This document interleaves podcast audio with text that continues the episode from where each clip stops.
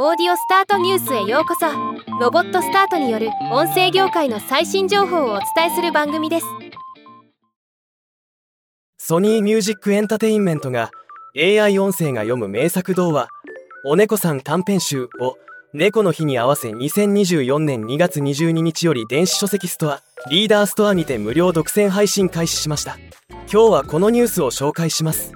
この作品は声フォント主催の声フォントフェス2023でリーダーストア賞を受賞した。カニパン。の AI 音声を使った朗読音声付き電子書籍です。内容は村山和子の名作童話お猫さんの短編。お花をかじられたお猫さん。泣いているお猫さん。